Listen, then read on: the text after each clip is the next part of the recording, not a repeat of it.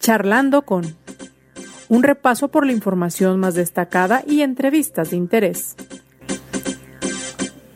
Conduce José Ángel Gutiérrez.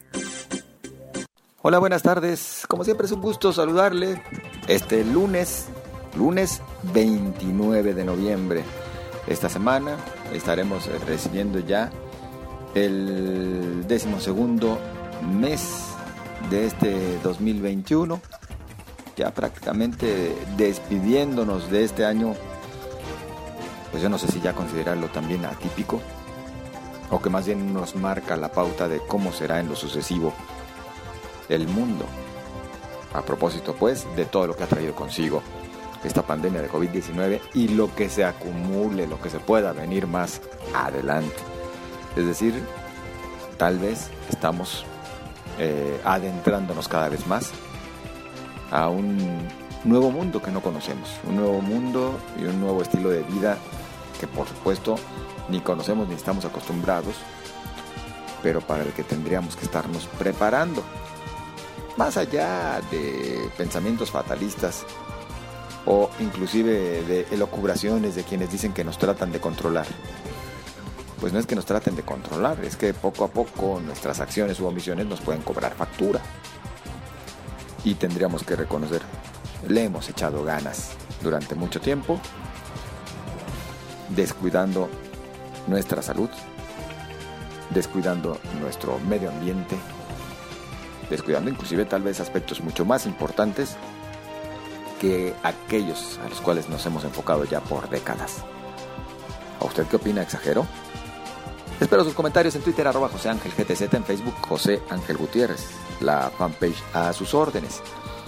Esta semana, en el caso de Guadalajara, nos encontramos con uno de, las, de los eventos más importantes del año, por lo que refiere a actividades públicas, a ferias y exposiciones, y es que nos referimos concretamente a la Feria Internacional del Libro, la FIL en su edición número 35, que en esta ocasión tiene a Perú como país invitado. La FIL que se viene realizando ya desde el sábado, cuando fue su inauguración, de manera híbrida, sí la hay presencial, inclusive con dos sedes, tanto Expo Guadalajara como el Centro Cultural Universitario, y además con múltiples actividades en la virtualidad. Así transcurre esta Feria Internacional del Libro, donde se reúne lo más destacado, sí, en cuanto a nuevas publicaciones, pero también en la investigación y qué decir en la política, que ya también ocupa un lugar muy relevante cada año en el marco de la FIL. Bueno, si tiene usted oportunidad de dar seguimiento a la misma, aproveche. Si usted vive en la zona metropolitana de Guadalajara y tiene oportunidad de acudir, prográmese, haga su agenda, porque también el cupo es limitado en esta ocasión, tratando de respetar las medidas de prevención de la COVID-19. Bueno, yo le invito a que nos acompañe. Justo a propósito de la COVID vamos a platicar en esta ocasión. Y es que Omicron mantiene en alerta al mundo respecto a cómo podría comportarse, los mitos y las realidades.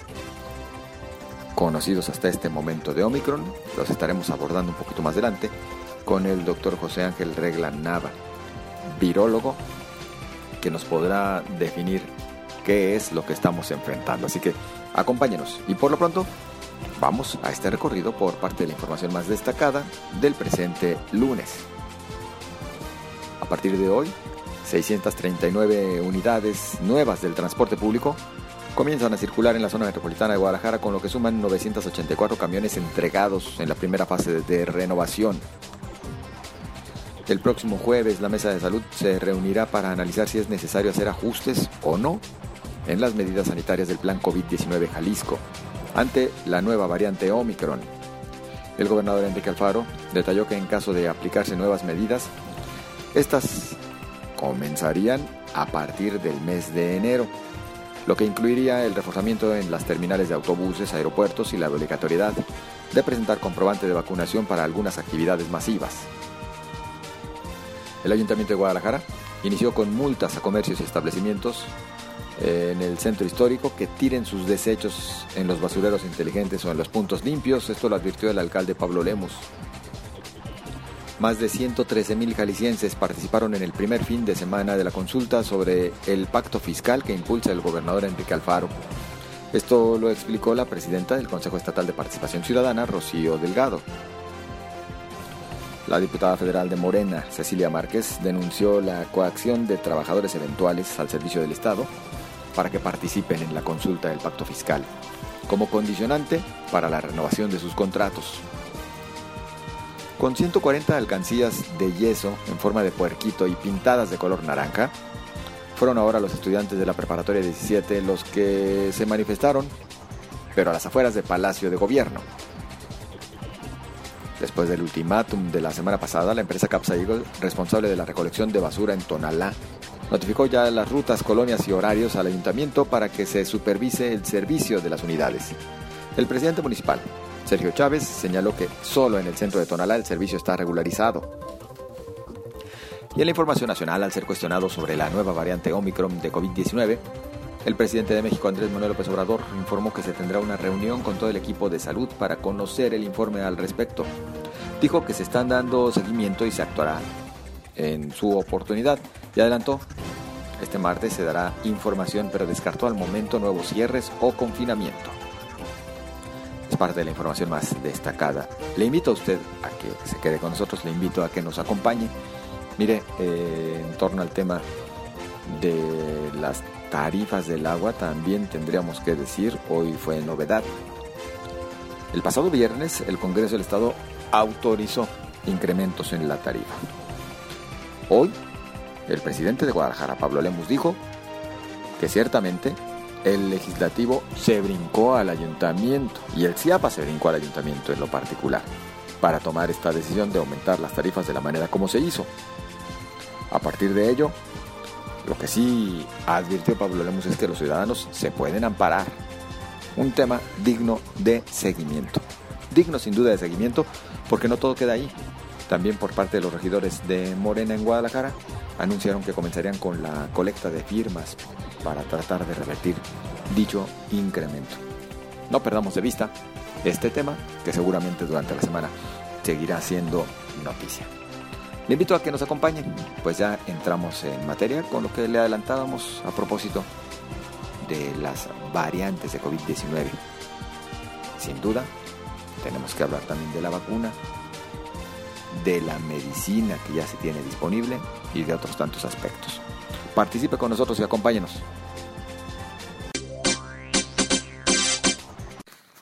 La nueva variante de COVID-19, Omicron, que mantiene ahora en alerta y con preocupación a todas las naciones y que dicho sea de paso, ya también se encuentra presente en América con los primeros casos en Canadá. ¿Cuáles son los riesgos?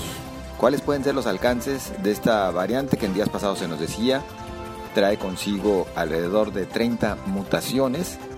Yo agradezco el que nos acompañe para explicarnos al respecto al doctor José Ángel Regla Nava, virólogo, investigador de virus emergentes y reemergentes y además profesor investigador en la Universidad de Guadalajara y miembro del Sistema Nacional de Investigadores. ¿Qué tal, doctor? Muy buenas tardes. Hola, muy buenas tardes. Muchísimas gracias, José Ángel, por la invitación. Y sí, a tus órdenes. Pues a ver, doctor, Omicron, ¿qué es lo que debemos saber y por qué la preocupación global en estos momentos? Claro que sí. Pues mira, es una nueva variante que acaba de aparecer recientemente y fue detectada en Sudáfrica. La Organización Mundial de la Salud ha mencionado que es una variante de preocupación ya que se ha observado, como tú bien lo mencionas, que tiene una gran cantidad de mutaciones. Tiene 50 mutaciones en su genoma. Lo que nos preocupa un poco son la cantidad que aparecen en la proteína S.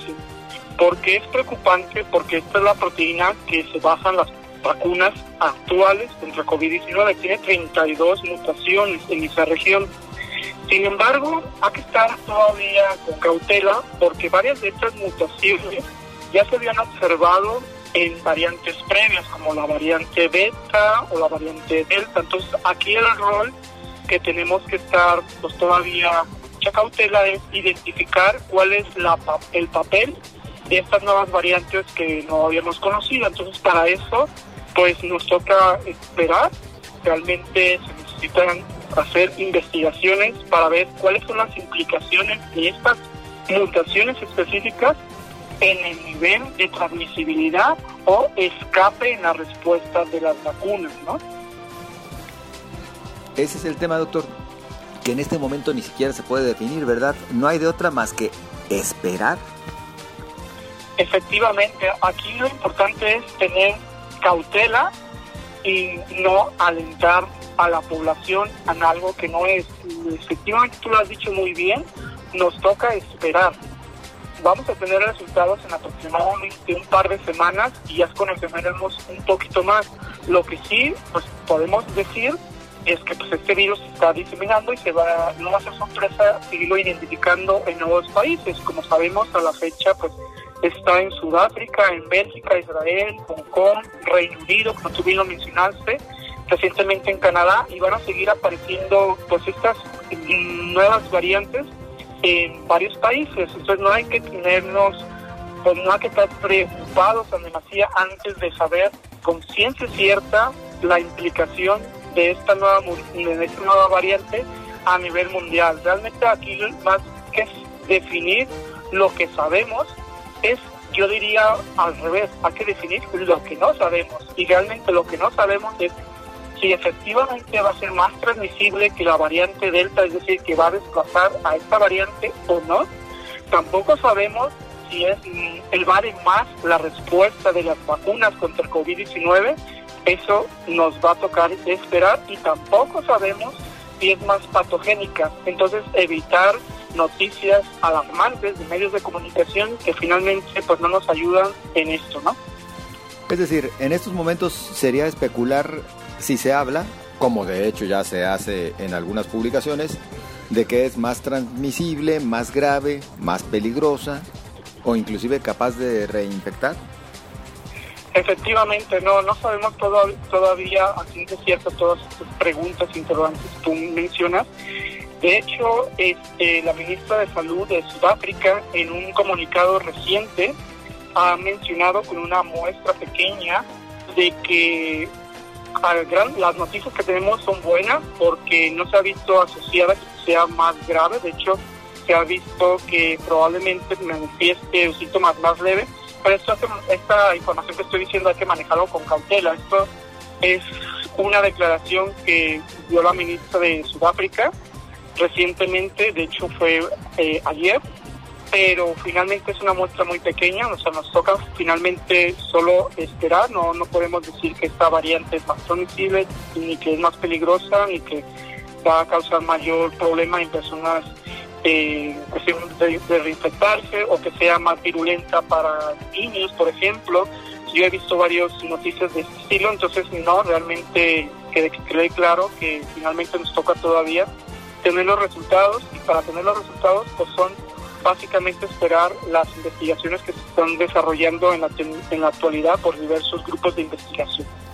Doctor, eh, bueno, entre otros tantos aspectos que luego se, se mencionan por todos lados, hay quienes cuestionan por qué vimos esta variante en Sudáfrica, zona que se supone tiene eh, climas un poco más elevados y no, por ejemplo, en Europa, donde en estos momentos se enfrentan un invierno que ya es considerable y por ende pensaríamos, bueno, se puede ver mayor desarrollo del virus eh, en momentos en que llega el frío. ¿Cómo explicar que se estén dando estas mutaciones en zonas más cálidas. Sí, no, yo no lo asociaría necesariamente con el clima principalmente. Yo creo que tiene que ver mucho más con el porcentaje de vacunación que se presentan en los países. Te pongo en contexto. He buscado cuál es el porcentaje actual de Sudáfrica y solamente es el 28% con una sola dosis y el 23% de su población con un esquema completo poniéndolo en contexto a tu pregunta, finalmente la Unión Europea pues tiene un gran número de porcentaje de vacunados. Simplemente si mencionamos España tiene alrededor de 80%, Francia también tiene 77% y Alemania también tiene un 70%. Entonces yo creo que va más con temas de vacunación, donde finalmente lo hemos repetido varias veces, donde entre más personas se encuentren vacunadas en una población, pues el virus va a tener menos huésped y capacidad de replicarse. Ya se ha visto perfectamente que en países donde el porcentaje de vacunados es muchísimo menor, pues el virus tiene la mayor facilidad de hacer cambios, es decir, de acumular nuevas mutaciones y que finalmente, como vivimos en un mundo globalizado, en constante movimiento, pues un vuelo que salga de Sudáfrica hacia Hong Kong y de Hong Kong salga a Canadá, pues efectivamente se va a diseminar muy rápidamente. Entonces, yo no creo que fuera más relacionado sino con el clima, sino más bien con el porcentaje de vacunados. Pero claro, que también tiene que ver los, el clima. Sabemos que en temporada invernal se aumentan el número de enfermedades respiratorias, que no solo es la de la COVID-19, también vemos como la gripe. Entonces, hay que tomar varios factores. Eso sería cuestión de estudiarlo más a fondo. ¿Cómo explicar el caso del Reino Unido, donde también se están presentando casos? Doctor, ¿allá también hay avances importantes en la vacunación? Sí, no, allá va eh, aumentando bastante el porcentaje de vacunación. De hecho, sí, efectivamente van entre el 70 y el 80% de vacunados. Pero finalmente en el Reino Unido es un, pues sabemos que es un país que recibe una gran cantidad de turistas, apenas están viendo lo de las, los cierres de fronteras, que también ayuda, pero finalmente en el Reino Unido tienen un, sistema de, regulación eh, actual, mm, liberaron varias medidas de sanidad, entonces eso también pudieron, pudo haber contribuido en aumentar el número de casos. Y otra cosa muy importante que ahora recuerdo es recuerden que el número de detecciones o los casos que se detectan tiene que ver con los análisis que se realizan. Es decir, Reino Unido es uno de los países en el mundo donde hace más secuenciación. Me explico. La secuenciación es la técnica para detectar los cambios, es decir, las mutaciones en el virus. Entonces, como es un país que aproximadamente secuencia el 10% de todos los pacientes que son detectados por COVID-19, la capacidad de detectar estas variantes es mucho mayor que, por ejemplo, otros países que no realizan secuenciación o que realizan, digamos, una secuenciación de solo 1%, inclusive menos. Entonces ahí estaría el contexto. Finalmente es otra de las explicaciones porque se realiza mayor número de secuenciaciones. Ahí es donde, perdón la expresión doctor, pero la puerca torció el rabo porque por ejemplo, en el caso de México, pues no nada más secuenciación, aplicación de pruebas bajísima. Esto no nos expone a que en cualquier momento esto se pudiera salir de control con Omicron o con las variantes que ya existían. Sí, bueno, en el caso de México este, se lleva, pues está llevando pues, un trabajo. Sabemos que la Universidad de Guadalajara también está participando en la identificación desde el inicio de la pandemia con casos de pruebas perdón, de pruebas de PCR, pruebas de antígenos, también se está llevando pues análisis de las variantes, también no solo en el estado, también a nivel nacional. Hay un consorcio de, genómica liderado por varios institutos en, el país, donde pues sí, un porcentaje es, es mandado a secuenciación. Sin embargo, pues queda claro que necesitamos una mayor inversión en recursos económicos para aumentar el número como tú bien lo mencionaste, de pruebas y también de análisis epidemiológico, que es saber, que nos permitiría conocer más el escenario que estamos viviendo en la actualidad, ¿no?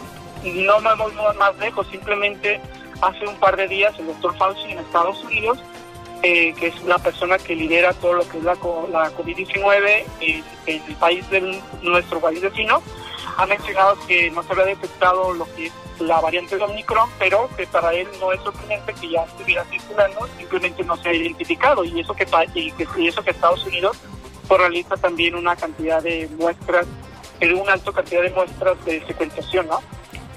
Doctor José Ángel Regla, por lo pronto entonces tendríamos que quedarnos con un mensaje. Eh, hay que manejarnos con cautela, esperar a que exista más información respecto al verdadero comportamiento de esta variante Omicron y hay que no aflojar en cuanto a la aplicación de la vacuna para evitar que sea Omicron o cualquier otra variante pueda hacer de las suyas. Le preguntaría por otra parte, ¿qué hay con respecto a las píldoras ya existentes, tanto la de Pfizer como la de Merck? Eh, ¿Resultan efectivas para casos graves? Eh, sí, mira, este es un tema muy importante que tocaste y me gustaría aclararlo y sobre todo aclarar unas falsas noticias o mitos, porque finalmente estas dos píldoras que son más avanzadas contra la COVID-19, nosotros esperaríamos, o la comunidad científica esperaría que no fueran afectadas por una, simplemente, una simple razón. Las dianas o los targets para los cuales estas son diseñadas son completamente diferentes a donde están acumulándose la mayor cantidad de mutaciones. Es decir, uno de los targets que es una de las para una de las píldoras es otra proteína diferente que es la RRP, que es la de la replicasa, y la otra es que actúa a otro nivel de mecanismo de acción a nivel de las proteasas. Entonces no se vería afectada este, estas píldoras con la aparición de variantes. Entonces es un punto muy importante que mencionar pero también un punto bastante importante que mencionaste, pues disminuir eh, o relajar las medidas sanitarias y sobre todo seguir eh, promoviendo la vacunación. Sabemos que México ha disminuido un poquito la cantidad de, dosis que se están administrando en la actualidad, pero finalmente eh, México solo tiene 58% de personas vacunadas con una sola dosis y con un esquema completo de 49. Todavía nos queda pues, un poco más para seguir avanzando y controlando lo que son el número de casos positivos, ¿no? Y sobre todo hospitalizaciones. Y este, en este periodo invernal, pues cuidarnos todavía mucho más y estar todavía, pues, atentos, ¿no? Ese es un punto importante, no aflojar en cuanto a la vacunación. Y bueno, en el extremo, pues la buena noticia es que por lo menos estas píldoras que ya se tienen disponibles si están resultando favorables, aunque ellos sea de paso, pues no tan al alcance de todos, doctor. Sí, efectivamente, un punto muy importante que tocaste es el precio que tendrán estas vacunas, perdón, estas píldoras. Pues sí, no serán este, al alcance de todas las personas, pero pues esperemos que con el tiempo pues los costos empiecen a disminuir eh, y nos toca esperar. Finalmente yo terminaría muy concretamente de que no sabemos si es más transmisible, no sabemos si va a, prevalecer más que la delta y nos tocaría simplemente esperar y seguir con todas las medidas sanitarias que estamos realizando hasta el momento. ¿no? Doctor, por lo pronto entonces no aflojar en cuanto a medidas sanitarias y no aflojar en vacunación y mantenernos atentos. ¿Podría ser esta la conclusión? No sé si algo se nos escape. No, yo creo que efectivamente lo has resumido muy bien. Todas estas, recomendaciones que tú comentaste son las mismas que yo daría en este momento. Y pues nada, estamos todavía esperando un poco más noticias de cómo será el comportamiento de esta nueva variante de Omicron. Doctor, agradecidos y en comunicación. Pues muchísimas gracias y lo único que terminaría es recordar que también la distribución de las vacunas pues es muy importante, o sea, realmente en África se lleva 7% de la vacunación, a diferencia de países del primer mundo. Entonces, un reparto equitativo de estas vacunas será una clave para seguir controlando y disminuyendo el número de variantes contra COVID-19. Ese es otro factor también importante. De nuevo cuenta, gracias doctor. Muchísimas gracias, José Ángel. Hasta luego. Hasta luego, muy amable. Es el doctor José Ángel Regla Nava, virólogo investigador de virus emergentes y reemergentes, investigador por supuesto en la Universidad de Guadalajara y también miembro del Sistema Nacional de Investigadores. Pues ya lo sabe usted, por lo pronto no bajar la guardia y estar atentos a lo que vayan definiendo los expertos en esta materia. Por lo pronto también a usted le deseo lo mejor y espero sus comentarios y para ello nos ponemos a sus órdenes en las redes sociales en Twitter, arroba José Ángel GTZ, en Facebook, José Ángel Gutiérrez, la fanpage. Pásela bien, nos escuchamos mañana.